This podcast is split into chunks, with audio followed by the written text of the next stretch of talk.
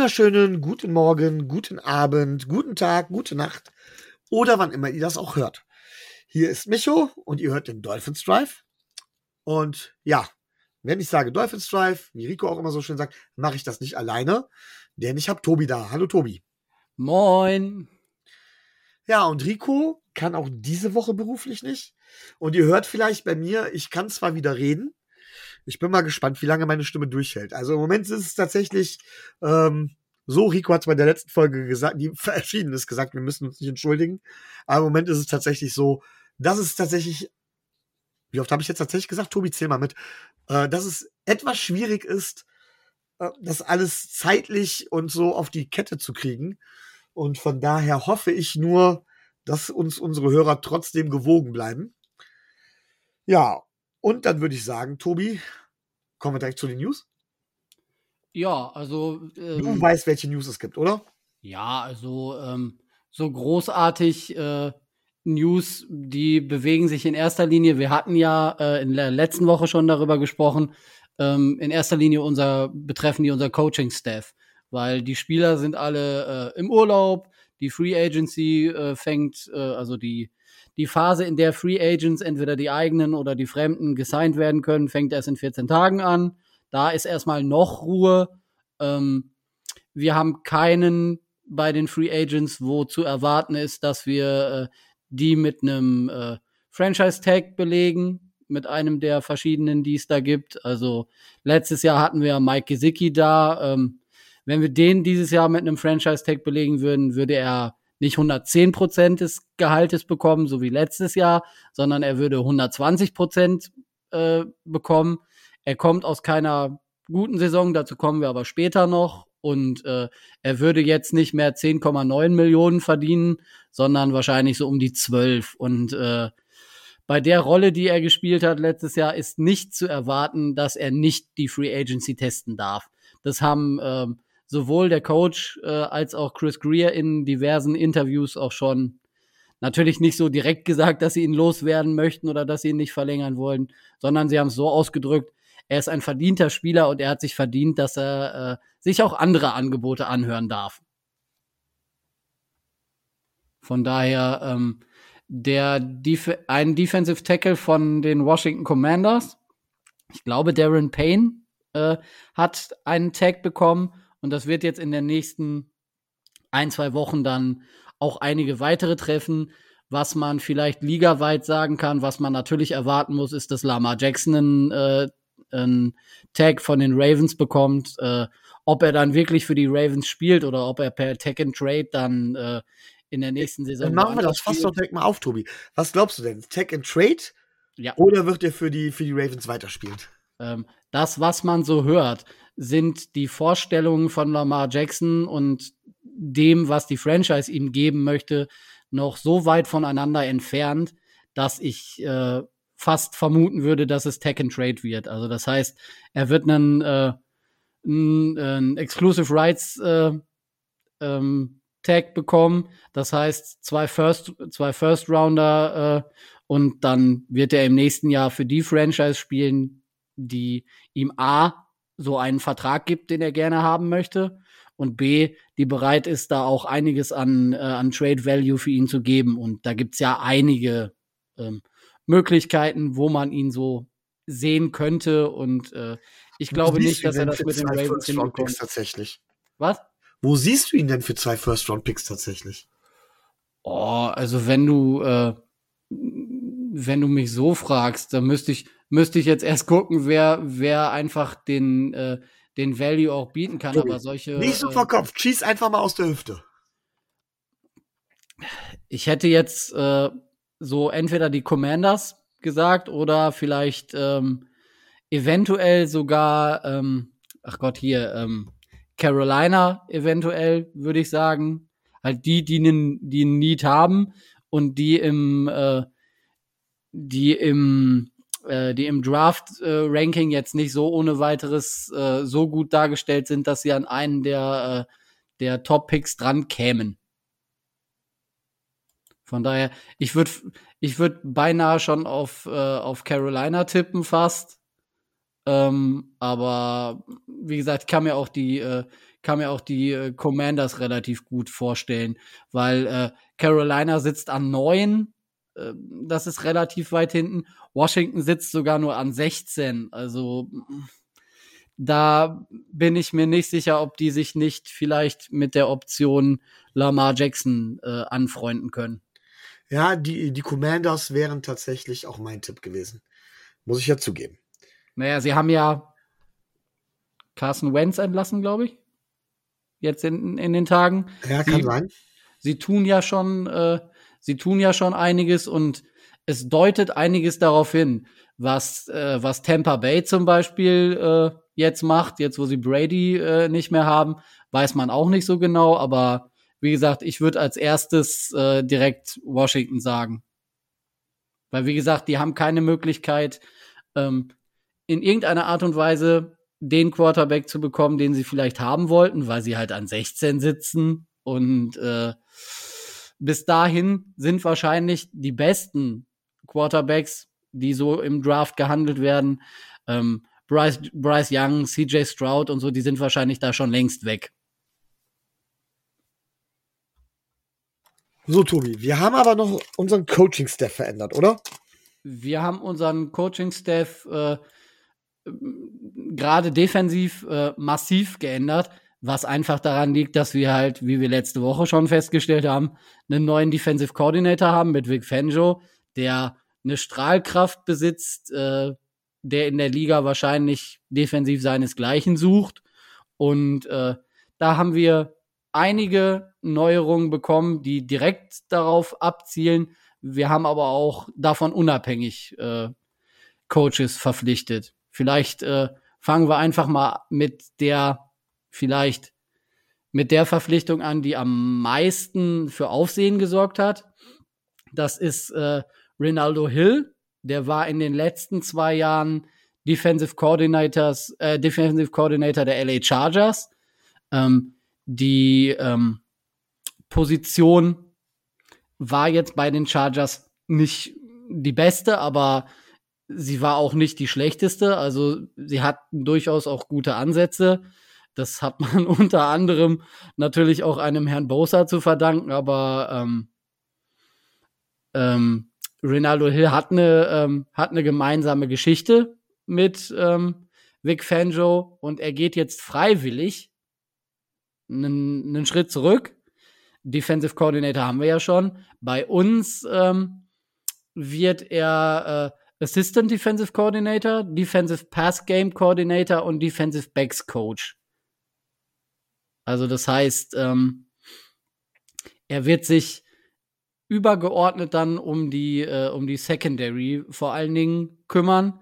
Er kann gut mit Vic Fangio, er hat Erfahrung in der Liga, ähm, er hat seinen Job auch bei den Chargers relativ gut gemacht und in Verbindung mit äh, dem ja noch da seienden Sam Madison, der ist ja noch da vom alten Coaching-Staff, ähm, aus den ehemaligen und aus den der Strahlkraft der ehemaligen hat sich ja äh, hat sich ja einer schon verabschiedet und ist glaube ich zu äh, ähm, Ohio State gegangen. Ich meine Patrick Sertain äh, Senior ähm, ist zurück ans College gegangen auf eigenen Wunsch und hat die die Position der äh, bei den Dolphins niedergelegt.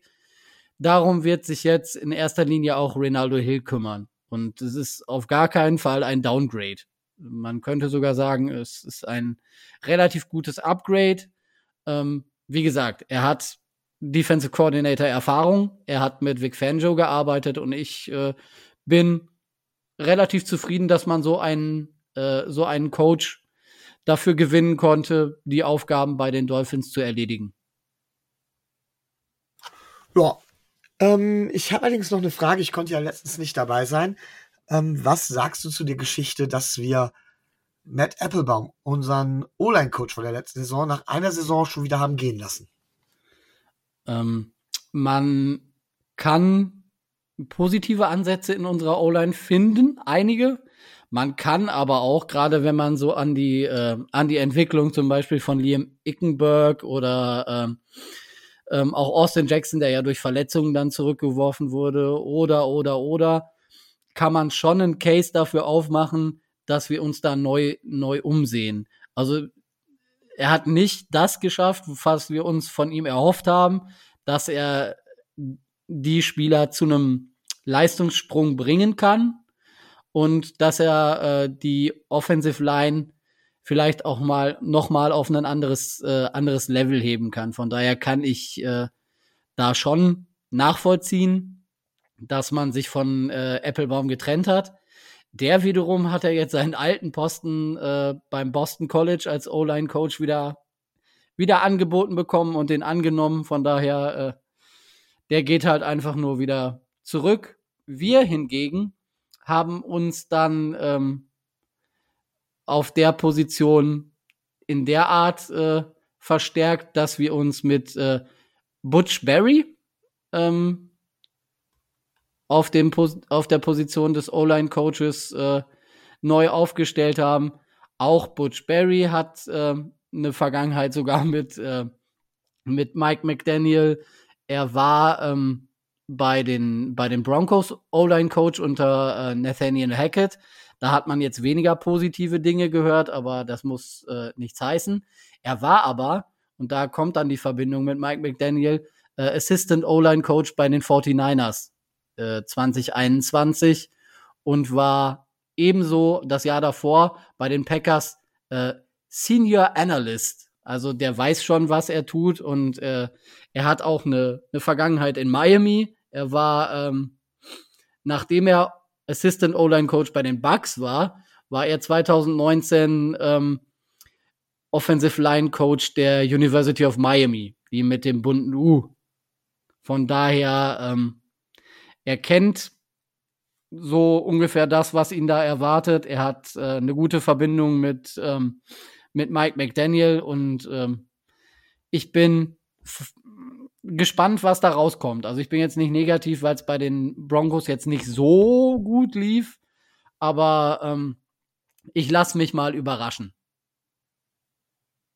Ja, also ich muss man ganz ehrlich sagen, äh, ich gebe Matt Applebaum keine Schuld. Er hatte nur eine Saison und in einer Saison soll er unterdurchschnittliches Talent wirklich groß herausbringen. Ich glaube, die Aufgabe ist so schwer, dass die kaum einer erledigen könnte. Und von daher sehe ich Matt Applebaum gar nicht als denjenigen an, der an unserer O-Line Schuld trägt, sondern tatsächlich eher Chris Greer und dann ist Matt Applebaum für mich eher so eine Art Bauernopfer. Natürlich kann man versuchen, jetzt einen neuen Weg einzugehen, aber ich glaube, dass Konstanz da auch wichtig ist und das O-Line-Play mit dem Training nicht innerhalb eines Jahres äh, zu, so zu verbessern ist, wie es bei uns eigentlich nötig wäre. Von der sehe ich das etwas kritisch. Was unsere anderen Coaches angeht, ich finde es vollkommen okay. Äh, wir haben es mit Josh Boyer probiert. Wir haben es mit den Alten versucht, das hat überhaupt nicht gut funktioniert. Also dementsprechend geht's los. Neues Team, neuer DC, von dem ich wie alle sehr begeistert bin. Und dann wollen wir mal sehen, dass wir eine Top Defense, Top 10 Defense aufs Feld zaubern, oder? Ja, äh, und man muss auch dazu sagen, wir sind ja mit unseren, äh, mit unseren Coaching-Verpflichtungen noch nicht fertig. Ähm, wir haben vor allen Dingen auf der Abgangsseite ähm, Ty McKenzie, den Outside Linebacker Coach, äh, Steve Ferrens, den Assistant Linebacker Coach, ähm, den Safety Coach Steve Gregory haben wir entlassen. Und wie gesagt, Patrick Sertain ist auf eigenen Wunsch gegangen und unser Assistant D-Line Coach Derek LeBlanc wechselt jetzt als Defensive Coordinator zu den Arizona Cardinals. Den konnte man nicht halten und äh, von daher, der durfte in Anführungszeichen dann auch gehen. Da sind wir, äh, wenn wir dann aber auch bei, ähm, bei unserem ehemaligen äh, Safeties Coach sind, bei Steve Gregory, auch dafür haben wir einen äh, Nachfolger schon nominiert. Das ist Joe Casper. Der hat selber an der Uni ähm, schon Safety gespielt, hat, wenn man es ganz weit herholt, ähm, eine Verbindung auch zu Mike McDaniel, weil die 2013, 2014 gemeinsam im Coaching-Staff der Cleveland Browns waren. Aber das ist jetzt wirklich äh, dünne. Ähm, vorher bevor er zu uns kam, war er Defensive Quality Control Coach bei den äh, Philadelphia Eagles. Da hatte er dann natürlich direkt mit Vic Fangio zu tun, der ja da als Berater in Anführungszeichen tätig war. Von daher, der kennt das System, der weiß, was auf ihn zukommt und ähm, er wird dann in Verbindung mit Vic Fangio, denke ich schon, dafür sorgen, dass sich unsere Safeties äh, in diesem Jahr wieder etwas verbesserter zeigen, als sie das im letzten Jahr getan haben. Da darf man also positiv gespannt sein, was da noch kommt. Ja, wir warten ja auf die, auf die, auf unser Triple J-Team, ne? Das musst du vielleicht erklären. Jane Waddle, Jane Phillips und Jevon Holland. Ja, also die drei sind ja äh, anerkannt äh, wirklich ziemlich gut gedraftet gewesen. Und ich gehe davon aus, dass gerade Javon Holland von ähm, Joe Casper, aber auch von, gerade auch von Vic Fangio massiv profitieren wird. Da darf man einiges erwarten. Ja, gibt es sonst noch News, die Dolphins relevant sind, Tobi? Ja, ich bin mit den Coaches noch nicht durch. Wir haben ja noch einen. Ich habe ja eben von, von Assistant D-Line Coach Derek, äh, Derek LeBlanc wahrscheinlich äh, gesprochen, der jetzt halt ähm, zu den Cardinals wechselt. Den haben wir schon ersetzt durch ähm, Kenny Baker, der ähm, Defensive Line Coach bei Western Kentucky war. Sagt einem jetzt nicht direkt was. Die sind, glaube ich, ich habe das nachgeguckt, ich meine, dritte Kategorie in äh, was Colleges angeht. Die haben aber ähm, gerade im letzten Jahr so in dem Maße, wie sie das können, wirklich sehr gut, ähm, sehr gut performt und waren Zweiter in, in ihrem Bereich in Sacks, in Scoring Defense und Opposing Yards per Carry.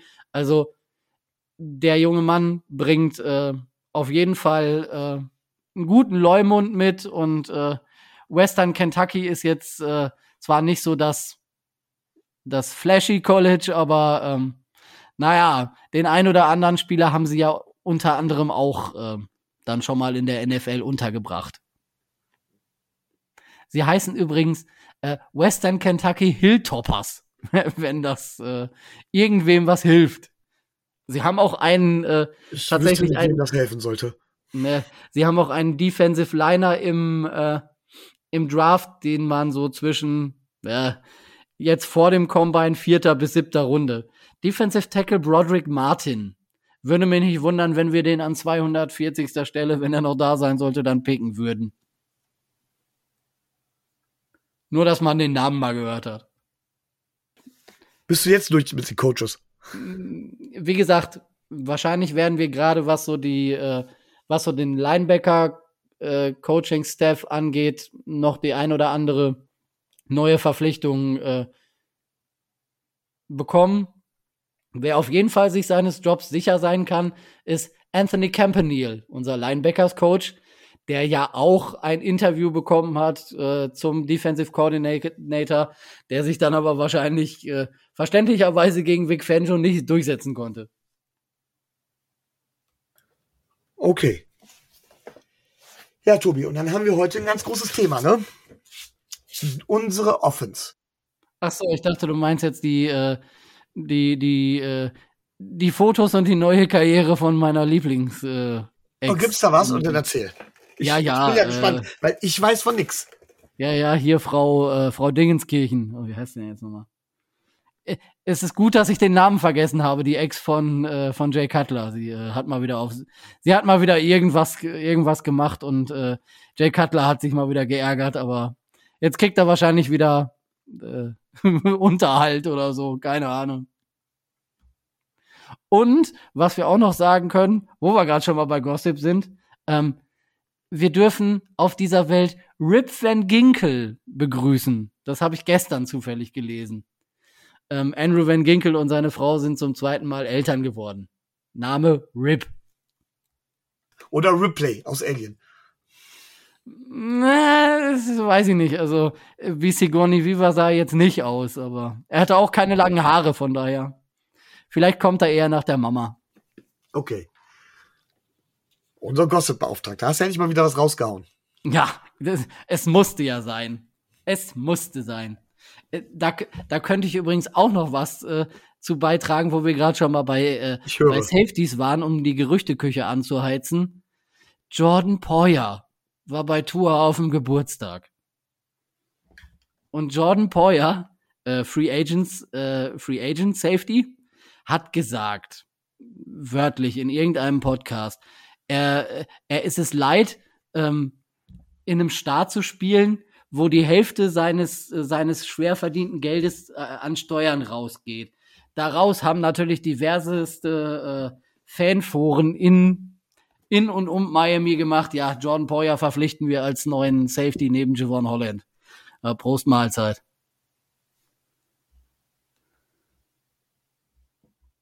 Gut, dann kommen wir jetzt aber zu unserem Hauptthema, oder? Das sollten wir tun, ja. Und zwar unser Thema Offense. Und dazu muss ich sagen, wir haben ja jetzt lang gewartet. Und eigentlich ist es, ähm, ja, wie soll ich sagen, fast schon bitter, dass wir so lange warten mussten. Aber das spannendste Thema werden wir äh, aussparen, denn wir wollen ja, dass Rico mit dabei ist. Nämlich, wenn es um das geht, oder ja, wenn es um Tua geht. Denn Tua, weil das Motto und die Tour-Evolution unter dem unserer Meinung nach die gesamte Saison stand. Aber wir werden Tour aussparen, wir werden uns um den Rest der Offense kümmern. Und Tobi, ich würde einfach mal vorschlagen, Bevor, wir bevor wir Tour aussparen, auch da hätte der Gossip-Beauftragte noch Dinge, äh, Dinge ja, beizutragen. Ich, ja, dann, ich will dich nicht bremsen. Ähm, Tua äh, hat sich jetzt äh, zusammen mit einem, äh, mit einem amerikanischen Judoka, der für die USA an, an der letzten Olympiade teilgenommen hat, zusammengetan und macht mit dem zusammen Falltraining. Er kennt also die Schwächen seines, seines Fallens in der Saison und möchte daran arbeiten, dass er vernünftiger fällt, dass er nicht immer mit dem Kopf auf den Boden schlägt. Deswegen macht äh, Tua jetzt Judo. Ja, vielleicht hilft es ihm ja. Also, naja, wir, ich habe selbst mal Judo äh, gemacht und man muss sagen, äh, man lernt beim Judo fallen. Man lernt wirklich richtig fallen. Das ist richtig. Und wir hatten ihm das ja in einer unserer Folgen auch mal angetragen und hatten gesagt, es wäre vielleicht mal ganz gut, wenn er sowas machen würde. Er hat das erkannt und äh, er arbeitet daran. Schlecht kann es nicht sein. Wir, wer wir werden es sehen. Tobi, ich würde ja, vorschlagen, bitte. wir gehen unitweise vor. Das heißt, von wegen, wir suchen uns aus, über welche Unit wir reden möchten. Du darfst anfangen und du darfst dir auch eine Unit aussuchen, über die du reden möchtest. Ich möchte gerne reden über äh, das, was uns wahrscheinlich am schwersten fällt, unser, äh, unser Rushing Game als erstes. Das heißt, äh, wenn wir ihn noch mit dazu nehmen wollen, die Herren Chase Edmonds, der war ja nicht lange da, aus nachvollziehbaren Gründen, ähm, Raheem Mostert, von dem man vor der Saison befürchten musste, dass er nicht viele Spiele machen würde. Ähm, den zwischenzeitlich von den 49ers dann per Trade verpflichteten ähm, Jeff Wilson Jr., ähm, Miles Gaskin, den wir kurz abhandeln können, weil er in dieser Saison aus welchen Gründen auch immer überhaupt keine Rolle bei den Dolphins gespielt hat, und äh, Savon Ahmed zum Beispiel. Nicht Secondary White, das wird äh, besonders bei dir eine Träne ins Knopfloch spülen wahrscheinlich? Ähm, ich sag mal so, ich hätte Secondary White eher eine Chance gegeben, als zum Beispiel tatsächlich äh, Sony Michel. Und wenn ich ehrlich bin, ich hätte auch eher Secondary White spielen lassen, als Jeff Wilson für einen 5-Runden-Pick zu verpflichten. Denn mit Picks sind wir jetzt nicht gerade ja, reich gesegnet. Ja, ähm, man muss was man auf jeden Fall konstatieren muss, ist die Tatsache, dass ähm, die Miami Dolphins bei den Laufversuchen pro Spiel ähm, nun nicht gerade übertrieben gesagt zum Mittelfeld der Liga zählen. Wir sind mit 22,8 äh, Rushes per Game ähm, in der Liga Vorletzter. Da äh, tut sich vor allen Dingen Florida hervor. 32. ist nämlich Tampa Bay. Die haben noch weniger gelaufen als, äh, als Miami. Wir sind eine Pass-Heavy Offense. Da hat, äh, da hat Mike McDaniel nicht das umgesetzt, was man sich vielleicht von ihm erhofft hat, dass er das äh, Laufspiel ein bisschen besser äh, in, den, äh, in den Griff bekommen würde. Also da, davon kann man äh, nun überhaupt nicht sprechen. Also wir laufen relativ wenig und wir sind auch relativ wenig gelaufen. Wenn man sich das dann runterbricht äh, auf Yards per Game, da sind die Miami Dolphins zwar bei 96 Yards pro Spiel dann letzten Endes äh, äh, dann letzten Endes gelandet. Aber wenn man sich, wenn man sich das anguckt, äh, wir hatten auch Spiele dabei, ähm, da waren keine 50 Yards auf, äh, auf der Uhr. Und äh, da sind wir immer noch dabei, dass da dringend äh, etwas geändert und verbessert werden müsste. Ja, also, ähm, unser Rushing Game. Ja, wir haben uns mehr versprochen. Ich glaube aber tatsächlich weniger, dass es an der individuellen Qualität unserer Runner lag. Ähm, unsere Runner haben teilweise einen guten Job gemacht. Wenn das Playcalling gestimmt hat, äh, konnten sie teilweise explosiv, sehr explosiv sein. Chase Edmonds, den wir ja sehr früh getradet haben, hat am Anfang tatsächlich Touchdowns gemacht. Ähm, Raheem Mostert hatte Spiele dabei, wo ich, wo er aussah, als wäre er der beste Running Back der Liga. Auch Jeff Wilson sah zwischenzeitlich so aus, als könnte er einen neuen Beast-Mode aufstellen mit äh, Yards after Contact. Und immer wieder wurden sie auch im Passspiel mal genutzt. Ähm, ich glaube nicht, dass es an der individuellen Qualität lag. Die Qualität mag individuell nur mittelmäßig sein, das gebe ich zu. Aber ich glaube nicht, dass du mehr brauchst. Und von daher würde ich unserem Running, unserem Running, unserem Running Back Core eigentlich gar nicht so ein schlechtes Zeugnis ausstellen. Also wenn ich alles zusammennehmen würde, würde ich sagen, unser Running Back Core Core bekommt von mir ein B bis B minus. Ja. Was tatsächlich für einen Playoff-Run eigentlich reichen könnte.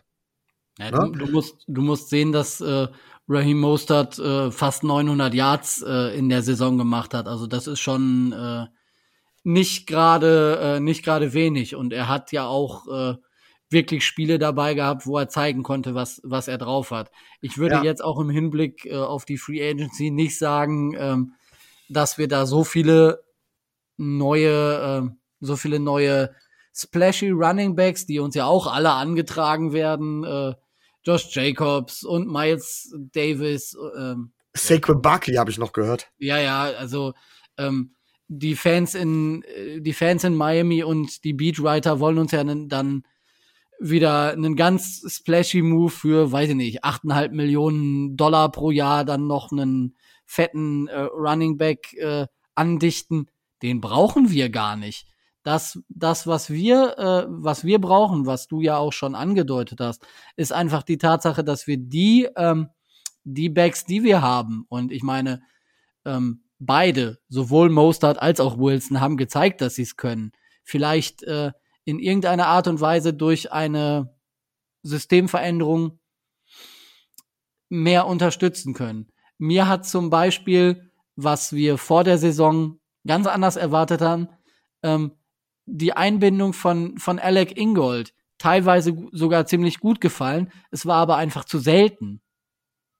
Aus meiner Sicht. Also da hätte man aus meiner Sicht wirklich viel mehr auch mit, äh, mit Ingold äh, dann machen und operieren können.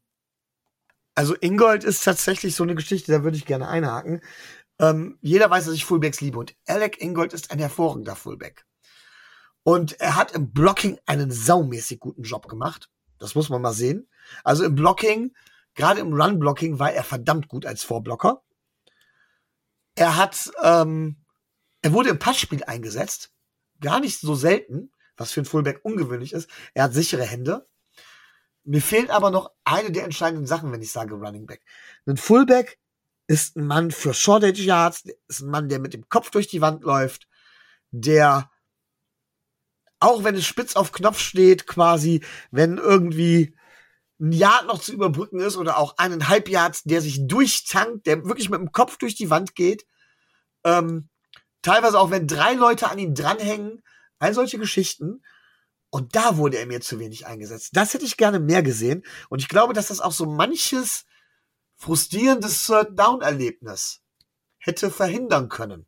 Wenn an der Stelle Alec Ingold wirklich das gemacht hätte, was er von Haus eigentlich, oder das hätte machen dürfen, was er von Haus aus ist. Nämlich ein Fullback mit dem Kopf durch die Wand. Ich das, meine, guck, das hat mir gefehlt. Ja, guck dir seine Stats an. Er hat ganze sechs, sechs Rushing Attempts in der Saison gehabt. Sechs.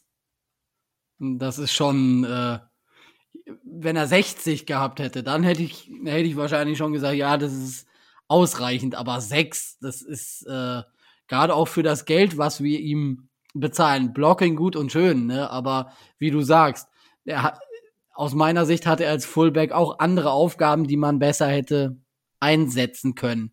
Zum Beispiel, wenn man's, äh, wenn man sich das durch durchguckt, ähm, die letzten vier Spiele der Saison ähm, gegen Green Bay, in New England, gegen die Jets und in Buffalo das Playoff-Spiel, da hat er null Rushing Attempts. Null.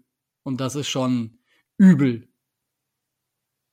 Da ist dann die Frage, wofür brauchen wir einen, äh, einen Fullback, den wir, ich glaube, drei Millionen äh, Dollar pro Jahr äh, bezahlen. Ich meine, er ist es wert. Er war trotz allem. Ja, natürlich. Spiel, ne?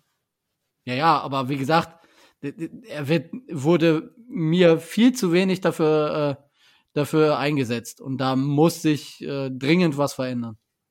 Gut. Möchtest du sonst noch was zu den, zu den Running Backs sagen?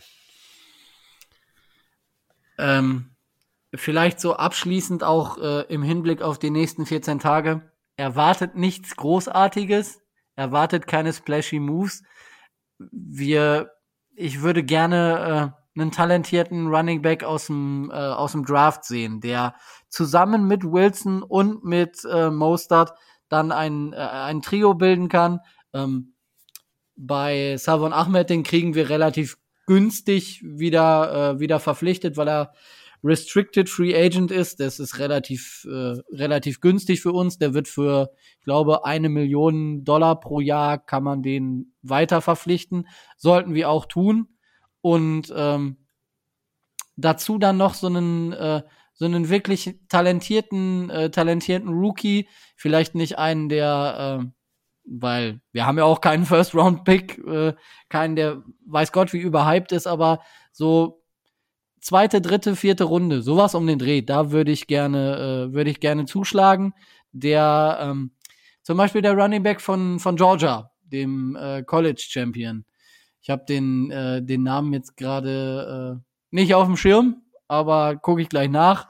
Ähm, der würde mir gut gefallen. Der hat mir auch in den äh, in den Playoff-Spielen des Colleges ganz gut gefallen. Und wenn wir den so dritte, vierte Runde kriegen könnten, das wäre schon super. Okay, dann würde ich mir jetzt tatsächlich gerade aussuchen, dass wir über die Tight Ends reden. Und dann mache ich diesmal den Anfang. Ähm, Im Grunde genommen drei Tight Ends, die wir im Kader haben oder im Roster haben. Fangen wir an, Hunter Long. Wir sind damals für ihn abgetradet, Drittrunden-Pick ständig verletzt, spielt kaum eine Rolle, obwohl er das Skillset hätte. Jetzt muss er.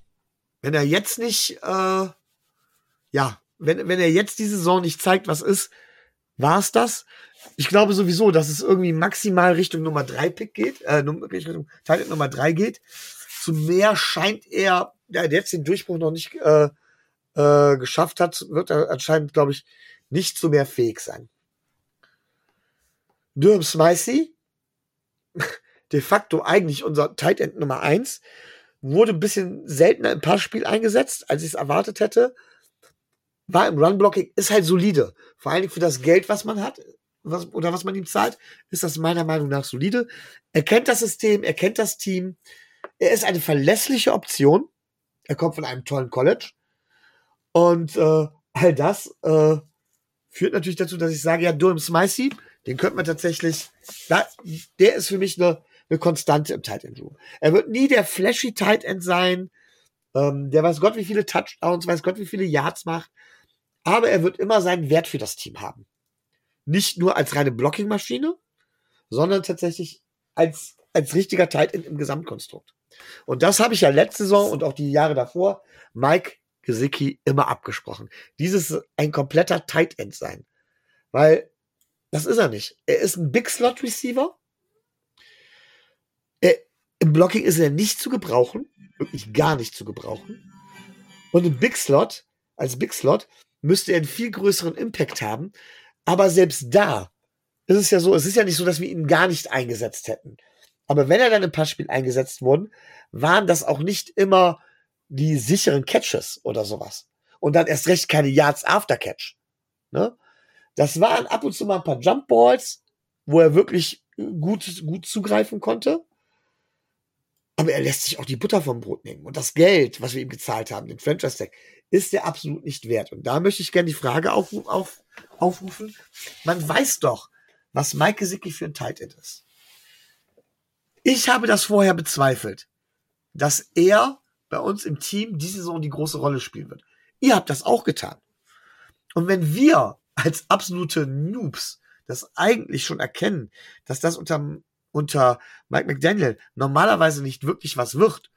Und ein Greer, der ist eigentlich, der sich ja auch Mike mit, mit Mike McDaniels, äh, Mike McDaniels Spielsystem wirklich auseinandergesetzt hat, das nicht erkennt, muss ich Chris Greer dafür anzählen, dass er Mike Gesicki den Franchise-Tag gegeben hat. Vielleicht war es Tag and Trade oder was auch immer.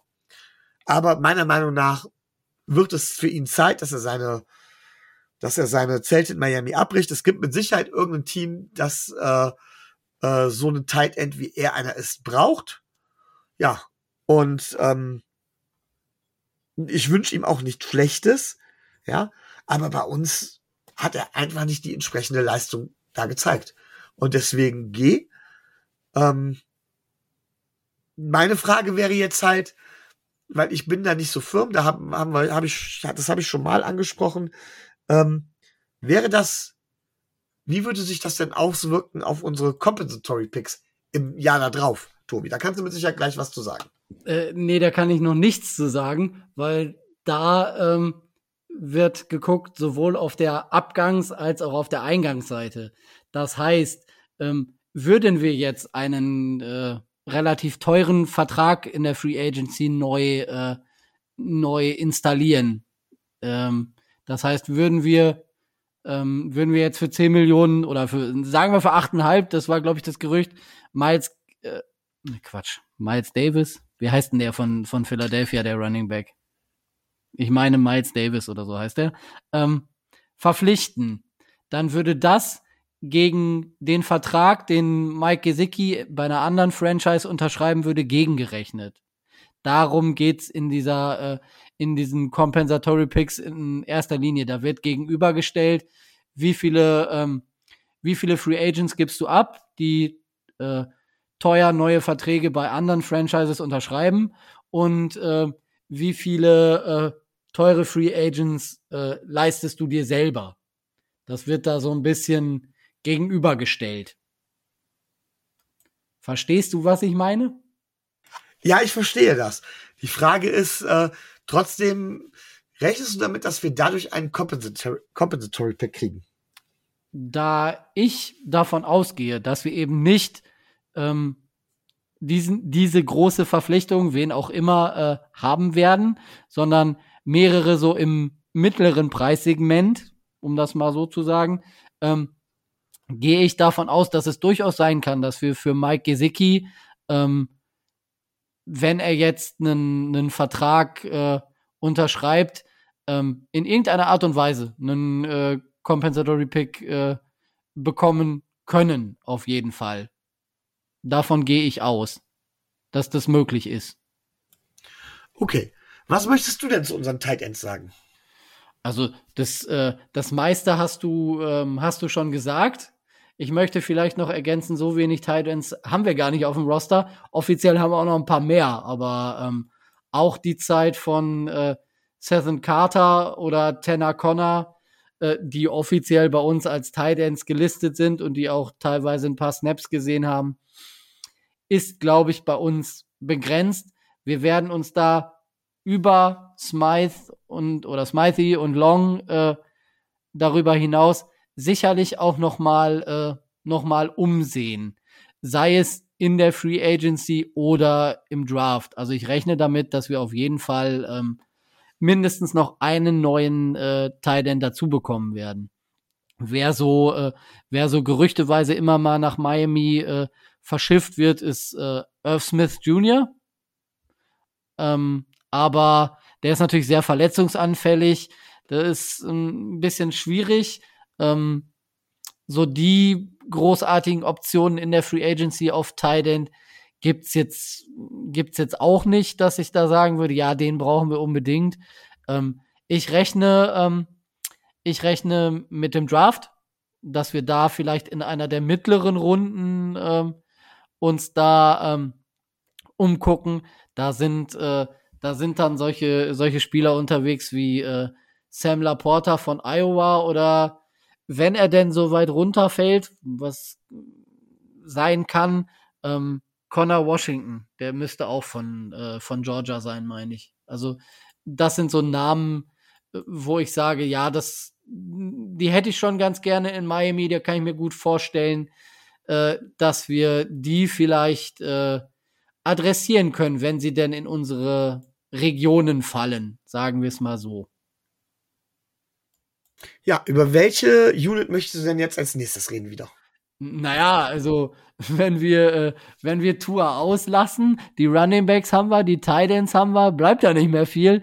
Ähm, fangen wir an mit den, äh, mit den Wide Receivers am besten, weil da können wir mal wieder was, äh, was Positives, glaube ich, äh, in die Runde schmeißen, weil das sah doch ziemlich gut und äh, ziemlich bemerkenswert aus, was da äh, unsere Wide Receiver äh, so abgeliefert haben.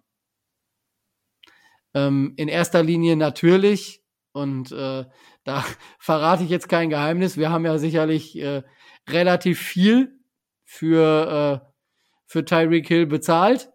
Ähm, seine Vergangenheit und so mal abgesehen äh, war auch nicht gerade so das Wahre, aber seine sportliche Leistung in der vergangenen Saison war bei von 100, 170 Targets, 119 Receptions für 1710 Yards, 7 Touchdowns, also über 100 Yards pro Spiel im Schnitt, also sehr, sehr, sehr bemerkenswert. Und wenn man dann noch äh, Jalen Waddle mit dazu nimmt, dann äh, haben wir da natürlich ein Duo ähm, auf der Platte gehabt, die erstens alle 17 Spiele gemacht haben und äh, zweitens ähm, zusammen dann äh, besser waren, äh, statistisch gesehen sogar als ähm, die Marx Brothers. Und das will schon was heißen. Nur um das mal für die zu erklären, die noch nicht so lange Miami Dolphins Fans sind, äh, ähm, Mark Duper und äh, Mark äh, Clayton. Äh, ein sehr bemerkenswertes Wide Receiver Duo aus der Vergangenheit. Tyreek Hill und Jalen Waddle haben sich verbessert. Was mir weiterhin über die beiden hinaus, da könnte ich jetzt eine halbe Stunde lang Lobeshymnen drüber singen, will ich aber gar nicht, weil ich eine Lobeshymne singen möchte auf äh, das, was dahinter kommt. Nicht äh, äh, über Eric Esukanma, äh, Easy E, den wir gedraftet haben, wegen Verletzungen und äh, Anpassungsschwierigkeiten und und und hat er ja nur ein Spiel gespielt. Ähm, hat eine Reception gehabt für drei Yards. Also da hätte ich mir mehr versprochen, aber da sollte in diesem Jahr sicherlich noch was dazukommen. Nicht über ähm, Cedric Wilson äh, Jr., der für mich ein klarer Trade-Kandidat ist, äh, auch aufgrund der Schwäche der, äh, der Wide Receiver Klasse im diesjährigen Draft und in der Free Agency. Ähm, der teuer bezahlteste äh, Punt- und Kick-Returner der gesamten Liga wahrscheinlich. Also ähm, das Geld hätte man sich wahrscheinlich auch sparen können, war sehr enttäuschend, was, äh, was von dem kam. Aber da möchte ich gar nicht hinaus, drauf hinaus, sondern ich möchte über ähm, River Craycraft und Trent Sherfield reden. Weil Trent Sherfield hat die Rolle, die Cedric Wilson bei uns übernehmen sollte, eins zu eins für wahrscheinlich ein Fünftel des Gehalts übernommen und war für mich eine der positiven Überraschungen der gesamten Saison. Also, dass der äh, alle 17 Spiele spielt, dass der ähm, 30 Receptions für, für 417 Yards und äh, zwei durchaus bemerkenswerte Touchdowns macht, hätte ich äh, vor der Saison im Leben nicht geglaubt. Im Leben nicht. Also das war äh, so, der hat die Chance, die er hatte, die ihm äh, Mike McDaniel bei uns gegeben hat, hat er eins zu eins genutzt und auch äh, River Craycraft in den paar äh, Targets und in den paar Receptions, die er bekommen hat bei uns, ähm, hat er durchaus auch gezeigt, dass er eine solide äh, Waffe und äh, ein solider Spieler in unserem Wide Receiver Room sein kann. Also die äh, ersten beiden, Hill und Waddle, erwartbar, super. Das konnte man erwarten. Ähm, Cedric Wilson, leider negativ. Eric Esukanma, naja, gut, Rookie, aber ähm, trotzdem mehr oder weniger enttäuschend. Aber ähm, Trent Sherfield und River Craycraft haben sich aus meiner Sicht zumindest eine, äh, eine Chance verdient, mit uns weiter ins, Tra ins Trainingscamp zu gehen. Äh, bei Trent Sherfield würde ich sogar sagen, ähm, dritter Mann bis jetzt, wenn da nicht noch was kommt in, äh, in der Free Agency. Also den Spot hat er auf jeden Fall sich durch sehr, sehr gute Leistungen verdient. Ja, ich sehe das so ähnlich. Ähm, du hast viel dazu gesagt. Ähm, ein paar kleine Anmerkungen. Tyreek Hill war zwischendurch auf einer hohen Pace. Ich glaube, auf einer Pace von über 2000 Yards. Aber ähm, letztendlich gab es einen Einbruch. Und jetzt kann man sich fragen, kann man natürlich sagen, das lag daran, dass unsere Quarterbacks ausgefallen sind. Ich bin mir da aber nicht so sicher. Unsere Quarterbacks, ähm, klar, sind die wichtig, aber ich glaube, ein Spieler wie Tyreek Hill wäre gerade der gewesen, der sogar noch mehr Yards hätte machen müssen, äh, weil er quasi der absolute Go-To-Guy für jeden Quarterback hätte sein müssen. Aber das System sah das nicht vor. Das System sah andere Dinge vor. Ähm, Tyreek Hill ist ja auch eine Yard-After-Catch-Maschine bei uns gewesen. Gar nicht so sehr, dass er tief angeworfen wurde. Aber irgendwie ist das Spiel zu anderen Spielern hin verlagert worden vom Gameplay her. Das fand ich etwas seltsam, denn wenn man so einen Spieler wie Tyreek Hill hat, dann gebe ich ihm den Ball. Eigentlich fast schon egal in welcher Situation. Wenn Not am Mann ist, gebe ich ihm den Ball. Jalen Waddle hat einen weiteren Sprung nach vorne gemacht, gehört mit Sicherheit zu den besseren Receivern. Aber auch hier, ich bin ja immer derjenige, der das Haar in der Suppe sucht. Ähm, die Frage ist, ist Jalen Waddle ein Top 10 Receiver? Top 10 in der Liga? Er kratzt mit Sicherheit da dran und an guten Tagen kann er das sein. Aber ich finde, wir hatten vor der Saison darüber geredet, dass wir unheimlich viel Speed haben in der, in der, in, in der Offense. Ich habe das Gefühl gehabt, in der zweiten Saisonhälfte sind wir so ein bisschen ausgeguckt worden. Der Speed war gar nicht mehr so nötig. Und was hatten wir dann? Wir hatten zwei Spieler, die sich mit Hill, mit Waddle, die sich von der Art her relativ ähnlich sind. Beide haben gut gespielt. Aber die Frage ist, ob ein anderes Receiver-Duo sich nicht besser ergänzt hätte. Und genau in dem Moment hätte man eigentlich auf Cedric Wilson setzen können. Der als Slot-Receiver, der ja noch eine andere, andere Komponente mit reinbringt. Aber der hat ja unter ferner Liefen gespielt. Eric Sukanma, du hast sie alle erwähnt.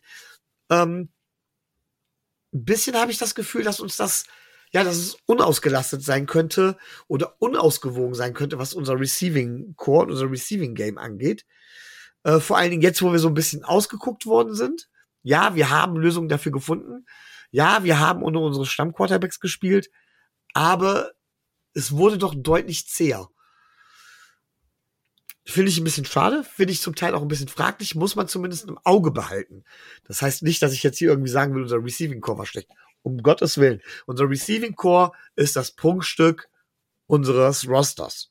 Nach wie vor. Zweite Frage, die ich mir stelle, wenn ich halt einen Jalen Waddle da habe, wie ich dann gerade eben sage, war es wirklich wert, dass man für Tyreek Hill so viel aufgegeben hat? Tyreek Hill ist in meinen Augen einer der besten drei Receiver je nach Tagesform der Liga. Das ist gar keine Frage. War es die anderen beiden dann? Nochmal? Wer sind dann die anderen beiden? Ich sage ja, je, je, nach Tagesform. Ich äh, würde sagen, dass Jamar Chase sehr weit oben ist. Leider Gottes. Ähm, ich könnte mir auch Justin Jefferson sehr weit oben vorstellen. Ja. Es ist, ähm, ja, wie gesagt, es ist je nachdem wirklich tagesformabhängig. Ja. Also unter die Top 3 gehört er auf jeden Fall. Ja. Und er wird, an guten Tagen ist er auch die Nummer eins. So. Da brauchen wir überhaupt nicht drüber diskutieren. Ja.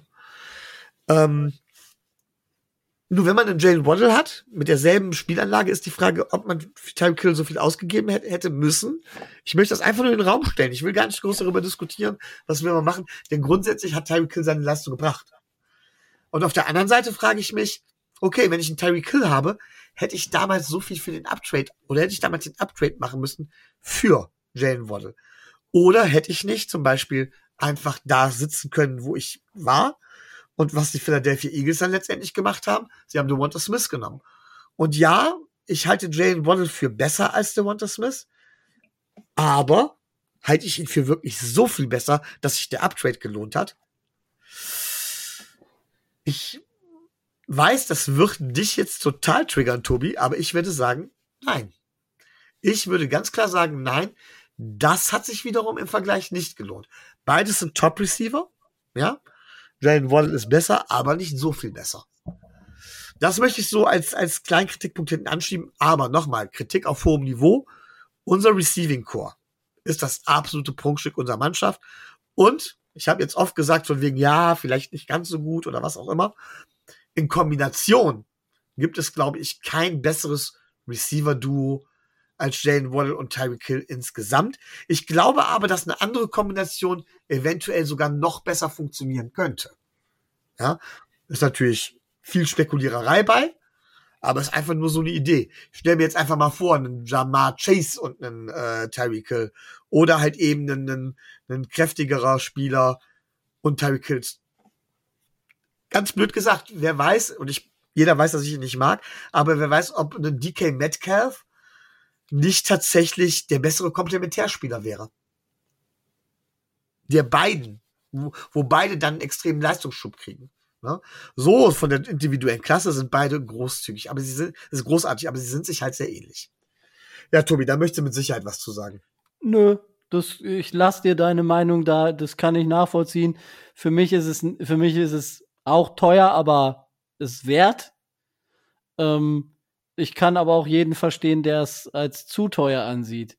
Ähm, was ich so ein bisschen bei dir rausgehört habe, was ich so ein bisschen aus dir rauskitzeln möchte, findest du, dass wir einen äh, neuen Slot-Receiver brauchen?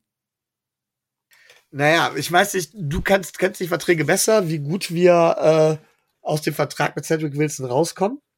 Wenn wir ihn traden, und wie gesagt, deswegen habe ich das erwähnt, äh, kommen wir da relativ, also relativ, kommen wir da relativ gut raus. Wer tradet für ihn? Nach der Leistung. Naja, er hat ja bei den, äh, bei den Cowboys schon einiges gezeigt und wie gesagt, eine Saison lang. Die, äh, die Klasse ist schlecht. Ne, die Draft-Klasse ist schlecht, die, äh, die Free Agency-Klasse ist, äh, ist so nicht gerade die beste, wenn man jetzt nicht auf äh, den Voided Contract von Michael Thomas oder auf solche Herren wie äh, Robert Woods oder Nathan Aguilar setzt oder wenn man sich nicht einen Veteran wie, wie Julio Jones oder sowas sucht. Also äh, der beste Wide Receiver im, in der Free Agency, so wird er zumindest von vielen gehandelt, ist Jacoby Myers. Und äh, das sagt schon einiges über die Klasse aus. Ja, ähm, aber nochmal, ich glaube kaum, dass man für ihn tradet. Und auf der anderen Frage, ja, ich hätte gerne einen neuen Slot Receiver, bin ich ganz ehrlich. Aber wen? Das ist das große Problem. Und auf der anderen Seite sage ich auch, wir wissen nicht, woran es lag. Vielleicht sollten wir jetzt, da wir, glaube ich, kein gutes Angebot für ihn bekommen werden, den Vertrag noch eine Saison lang aussitzen. Ich glaube, er hat sowieso nur noch ein Jahr Vertrag. Ne? Ich weiß es gar nicht genau. Und dann nochmal gucken, was daraus wird. Aber wir brauchen eine Alternative in der Hinterhand. Das ist meine Meinung. Und äh, ja, ähm, also ich mache ich mach, ich mach schwer Werbung und äh, bin schwer sentimental unterwegs. Lieber, äh, lieber Jetzt nicht Devonte Parker. Devonte Parker, der kann gerne bei äh, der kann gerne bei den Patriots bleiben. Also. Hättest du vielleicht gerne einen Spieler, der so als Catchmaschine bekannt war, eine Zeit lang? So der damals unter Adam Gates bei uns gespielt hat. Ja. An wen denkst du da? Vielleicht einen weiteren Jay. Ja, den habe ich, den habe ich auch im, den habe ich gerade auch den habe ich im Blick. Auf den wäre ich nämlich auch eingegangen jetzt. Jarvis Landry. Ja, der ist zwar 31, aber er hat äh, im letzten Jahr für drei Millionen Dollar einen Einjahresvertrag ähm, bei, den, bei den New Orleans Saints unterschrieben und der wäre verfügbar. Unter anderem äh, auch wahrscheinlich noch nicht mal mehr für die Summe, sondern vielleicht sogar etwas günstiger. Eine Rückkehr wäre doch ganz nett. Ja, wäre sie, aber ist damals nicht zu viel Porzellan zerschlagen worden? Ähm, wenn man Jarvis Landry seine Rolle ähm, schmackhaft machen würde und wenn man, äh, wenn man ihn von dem Konzept überzeugen kann. Ich denke schon, dass es, also es ist zumindest ein Name, über den man diskutieren sollte. Einen anderen Namen, den ich für dich habe, ähm, der so in die gleiche, in die gleiche Kerbe äh, schlägt, ist Mac Hollins von den Las Vegas Raiders. Auch der wird äh, äh, Unrestricted Free Agent. Auch den könnte man holen. Der hat im letzten Jahr für zwei Millionen Dollar gespielt. Also vielleicht äh, ja, aber ich glaube, man sich in Miami ja mit der Rückkehr eines dieser Herren an. Ja, ich glaube aber McCollins würde tatsächlich, also Jarvis Landry würde ich mit Kusshand nehmen. Die Sorge ist halt bei mir, dass auch intern zu viel Porzellan zerschlagen wurde, so dass man ihn nicht mehr ja, holt oder nicht mehr holen will. Und bei ähm, McCollins, der hat gut bei den, bei den Raiders angefangen, hat später wieder nachgelassen, ja. Ähm, die Raiders ihn nicht halten wollen. Und so, also ich mag ihn als Spieler, aber ist er so viel wert? Das wage ich nämlich eher zu bezweifeln. Naja, also die Raiders müssten einiges auf den Tisch legen, um, äh, um ihn weiter zu verpflichten. Und ob die nicht eine völlig andere äh, Richtung einschlagen möchten, da ist man sich ja auch noch nicht ganz äh, sicher. Die sind ja ihren Starting Quarterback losgeworden, äh, bewusst mal sehen, äh, in welche Richtung die gehen wollen und ob sie jetzt nicht äh, mit den verfügbaren Mitteln, die sie haben, eventuell auch so ein Sleeper wären für, äh, für äh, Lamar Jackson zum Beispiel. Das könnte ich mir auch gut vorstellen, weil die haben was vor. Die haben sich von Derek Carr getrennt. Und dann gucken wir mal, in welche Richtung das geht und ob da äh, ein Mac Hollins in Anführungszeichen ausreichend ist, ähm, weiß ich nicht. Das könnte man im Auge behalten. Gut. Dann würde ich sagen, kommen wir zu der O-Line, oder? Ja, dann müssen wir, dann müssen wir wohl zur O-Line kommen. Dann fange ich an und man hört es natürlich schon. O-Line, unser großes Sorgenkind. Ich weiß nicht seit wie vielen Jahren jetzt. Ähm, fangen wir mal langsam an. Also, ich darf ja wieder.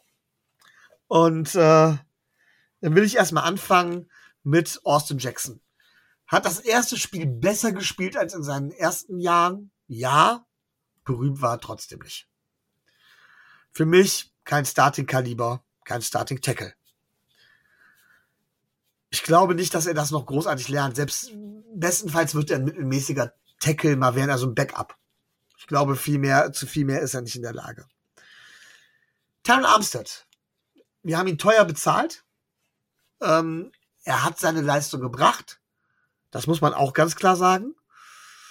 Aber im Vergleich zu einem Eric Flowers damals, der andere Spieler tatsächlich auch mitgezogen hat, die Schulter zum Anlehnen gegeben hat, ähm, hat er es nicht geschafft, tatsächlich äh, seine Mitspieler so viel besser zu machen. Und in entscheidenden Momenten war er dann verletzt. Was schon bitter genug ist. Ja. Und wir zahlen ihm eine Menge Geld und er wird nicht besser werden im Alter. Also meiner Meinung nach ist da dringend, dringend Ersatz geboten. Ja, Liam Eichenberg ist einfach kein Tackle, hat auch auf Guard nicht gut gespielt. Kommt, können wir, können wir im Grunde genommen meiner Meinung nach das Experiment allmählich vergessen. Allenfalls unteres Backup-Niveau spielt bei uns Starting. So. Ähm, Connor Williams ein guter Spieler im Blocking, aber kein Center. Ja, jetzt sagen viele, ja, er hat doch seinen, in den Blocking Breaks bei PFF ist er doch gut und so weiter und so fort. Ja, aber wenn ich mir teilweise die Snaps ansehe, dann denke ich mir, um Gottes Willen, wir haben hier ein Snap-Problem. dann hat er das zwischendurch vielleicht in den Griff bekommen. Aber eine Sache, die ich an einem Center immer schätze, und ja, da wird man mir oft sagen, von wegen, das ist auf NFL-Niveau nicht, nicht nötig, aber man sieht es ja, wenn es ein guter Center ist. Ein Center entlastet den Quarterback. Die NFL ist, spielt schnell. Und der Quarterback, essentiell für den Quarterback ist, Pre-Snap und Post-Snap zu lesen und die Protection zu verteilen. Und teilweise, gerade am Anfang, wenn das sehr, sehr schnell geht, muss der Center ihn dabei unterstützen. Außerdem Weg durch die Mitte, kürzester Weg zum Quarterback, der muss halten. Ja, teilweise Double Teams. Und da fehlt doch ein ganz schönes Stück bei, bei, bei, bei Williams, um tatsächlich zum Top-Niveau zu kommen. Also meiner Meinung nach brauchen wir einen Center und dann nehmen wir Williams wieder auf Guard, er ist halt nämlich ein Topmann. Da kann er das mit dem Blocking machen. Ja? Und dann haben wir die Seite dicht. Was haben wir dann auf der anderen Seite? Robert Hunt. Robert Hunt ist ja ein guter, das wissen wir, auch als Guard, stagniert aber in seiner Entwicklung im Moment so ein bisschen, was am ganzen drumherum, drumherum liegt. Und ja, unser Right Tackle. Ganz große Problemzone. Wirklich große Problemzone. Ähm, ich weiß nicht, auch durch Verletzungen, wer dort alles gespielt hat, aber keiner hat letztendlich wirklich überzeugt. So, wenn ich mir das Ganze jetzt angucke, muss ich ganz klar sagen, unsere O-Line ist, ja, wenn man die individuelle Qualität ansieht, die da sein müsste, mit Hunt, mit Williams, mit Armstead, besser als das, was sie letztendlich gespielt hat. Normalerweise ist es ja so, dass, dass so, ein, so ein System ähm, insgesamt besser ist als die Summe seiner Teile. So ist es aber nicht. Wir sind schlechter als die Summe unserer Teile. So, und das können wir jetzt natürlich mit Applebaum irgendwie anrechnen. Meiner Meinung nach muss ich da aber Mike McDaniel hinterfragen lassen. Ihr wisst alle, dass ich Mike McDaniel tatsächlich schätze. Aber das ist so eine Situation, wo ich ganz klar sage, das hat er nicht gut gemanagt.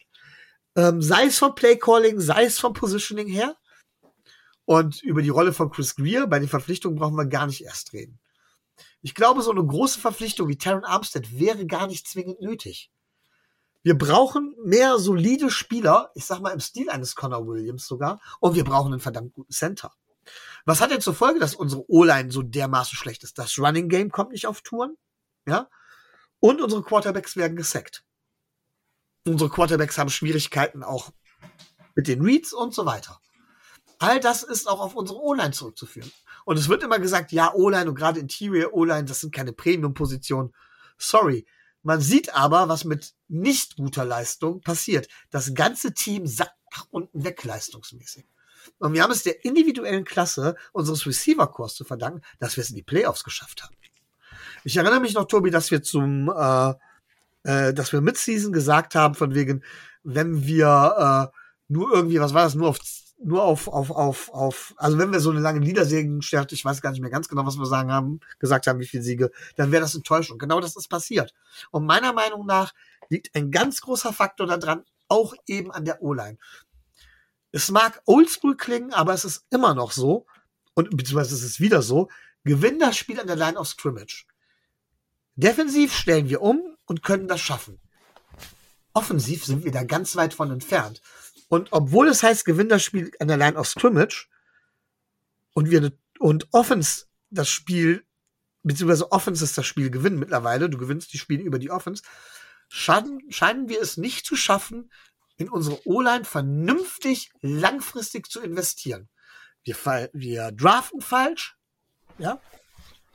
Wir draften Spieler, die an der Stelle noch gar nicht gedraftet werden sollten Rico nennt das immer so schön, wir versuchen andere outzusmarten, wir versuchen cleverer zu sein als andere. Ja, das versucht man natürlich immer. Aber auch da war drafte einfach gute Footballspieler. Und wir geben viel Geld aus für den Terran Armstead, der zwar seine Leistung bringt, aber nicht die ganze Saison über.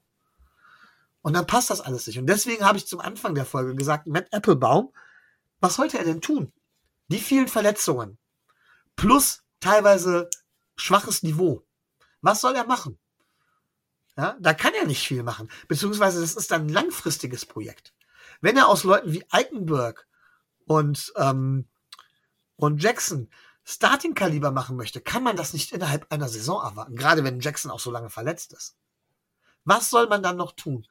Und deswegen sehe ich mit Applebaum so ein bisschen als Bauernopfer und sage, da muss ganz dringend was geschehen. Sowohl vom Personal her, als auch vom Positioning und wahrscheinlich sogar vom Playcalling her.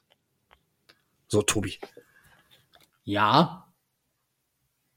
Also, was so den, was so den Right Tackle angeht, ähm, muss ich, muss ich eine kleine Lanze für, ähm, für Brandon Shell brechen. Ähm, der hat gar nicht so schlecht gespielt und das fand ich, fand ich okay. Also, ähm, das war jetzt nicht super toll, aber es war solide. Und wenn wir einen Right Tackle wie Brandon Shell haben, dann ist das okay. Über Connor Williams und seine Snap-Fähigkeiten haben wir uns ja ganz lange, äh, ganz lange schon drüber unterhalten. Äh, natürlich kam dann der, derjenige äh, Snap, der dann über den, äh, über den Kopf ging und der dann 20 Yards zurückging. Wir hatten es alle erwartet. Die Snaps waren teilweise äh, nicht gut. Ähm, ich sehe das genauso. Setz ihn als Left Guard ein, holen einen vernünftigen Center und äh, dann ist die Line wahrscheinlich wesentlich besser. Auch da habe ich äh, natürlich, äh, wo wir gerade schon mal beim äh, beim ähm, bei der Sentimentalität äh, sind, habe ich natürlich auch wieder einen Namen mitgebracht, ist ja klar.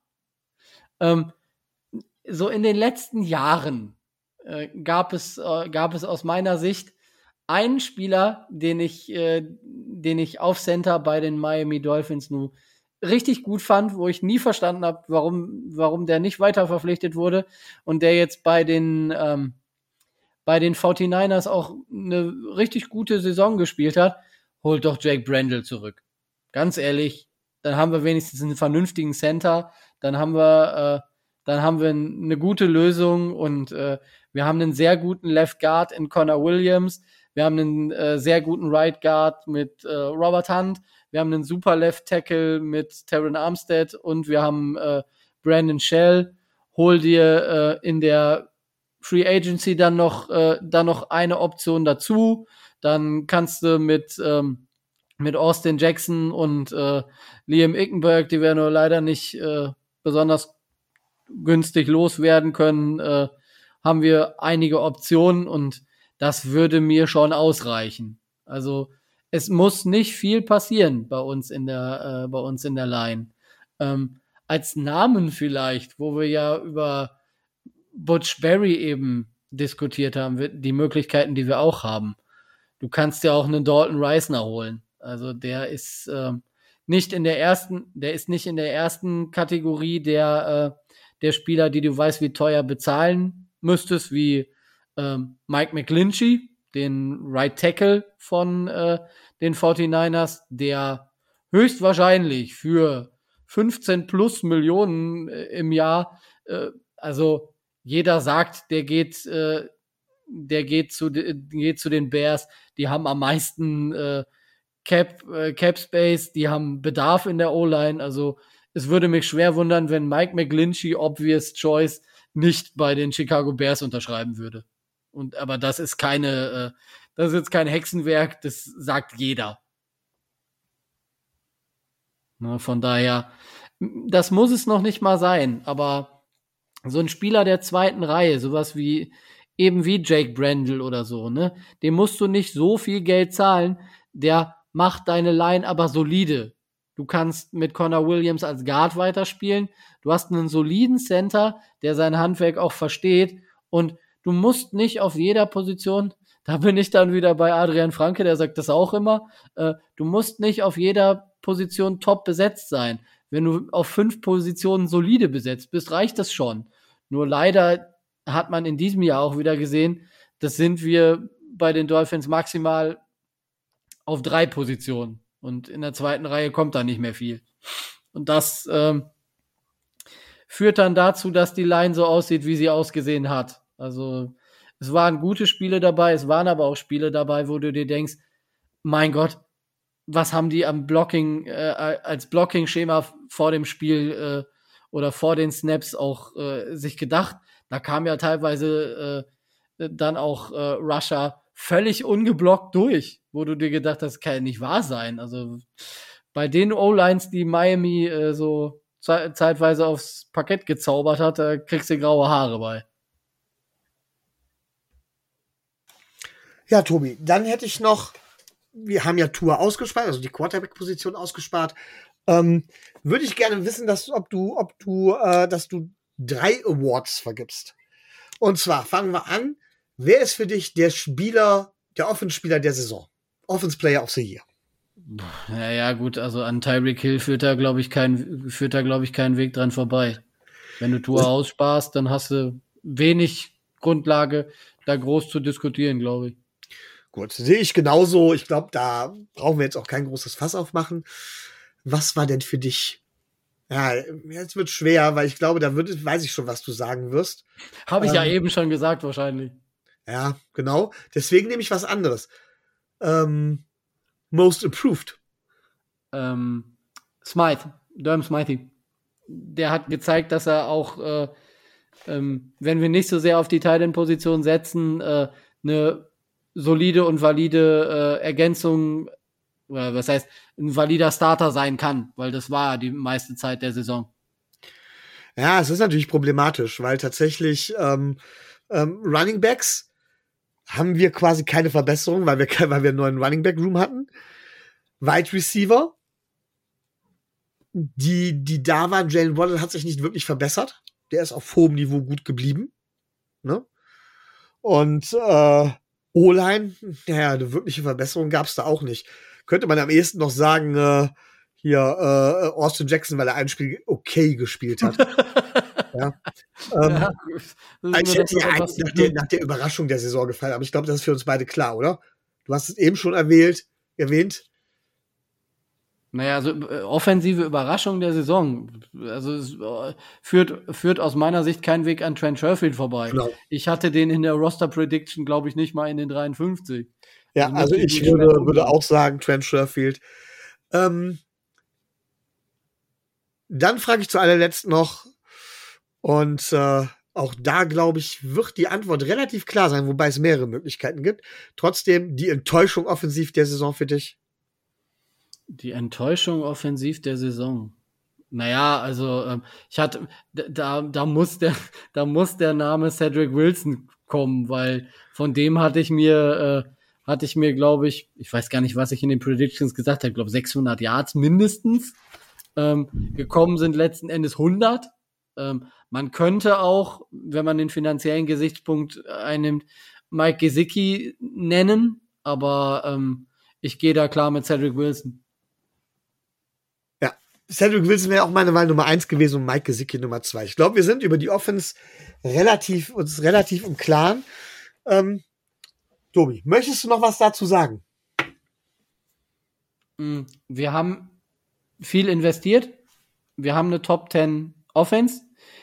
Wir werden wahrscheinlich auch im nächsten Jahr eine Top 10 Offense äh, haben. Und ich bin frohen Mutes, dass Mike McDaniel schon in seinem zweiten Jahr das schafft, woran Brian Flores nach drei Jahren gescheitert ist. Nämlich äh, auf der anderen Seite des Balles, die er nicht präferiert, äh, einen Fachmann zu installieren, der äh, auch da zumindest in die erste Hälfte der, der Liga kommen kann. Und wenn du eine Top 10 Offense und eine Top 16 Defense hast, dann kann es weit gehen. Ja, ich sage, unsere Offense war letzte Saison Top 10 die alles entscheidende Frage ist, was ist mit Tour? Ich hoffe, dass wir beim nächsten Mal wieder Rico dabei haben, sodass wir auch über Tour sprechen werden. Wir müssen dann ja noch kurz über die Special Teams reden. Dann kommen ja auch unsere Free Agents und die Free Agency und dann geht schon mit Volldampf auf den Draft. Wir werden ja wahrscheinlich auch wieder eine, eine Draft-Folge machen, auch wenn wir selber also beziehungsweise einen Mock-Draft mit allen Fanclubs machen, auch wenn wir selber diesmal wieder mal nicht in der ersten Runde picken. Nichtsdestotrotz, Tradition verpflichtet. Wir, wir könnten ja sagen, was wir an 17 gepickt hätten, wenn wir den Pick noch hätten. Das werden wir ja dann entscheiden. Eben. So. Und wenn du nichts mehr hast, Tobi, dann würde ich sagen, dann machen wir jetzt hier Schluss. Ähm, Eine kurze Folge, wie angekündigt. Ja, ich habe bei den bei den News habe ich noch eine Sache vergessen, die zwar eine News ist, die aber keinen überrascht. Ähm, die Miami Dolphins haben sich jetzt schon der kolportierten äh, äh, das, was so die Medien sagen, dazu entschieden, die Fifth Year Option von Austin Jackson und von äh, Noah Ekbenogany nicht zu ziehen. Ausgerechnet Noah Ekbenogany, wollen wir den wirklich die Free Agency testen lassen? Äh, er hat, er hat keine, äh, er hat, glaube ich, noch einen Vertrag. Meine ich. Also, er bleibt uns noch ein bisschen. Ich befürchte, er bleibt uns noch ein bisschen erhalten und wir werden keinen finden, den wir in irgendeinen Trade packen können, um Noah Ekbenogini irgendwie loszuwerden. Und zum, äh, zum Entlasten ist er leider immer noch zu teuer. So, hast du sonst noch News?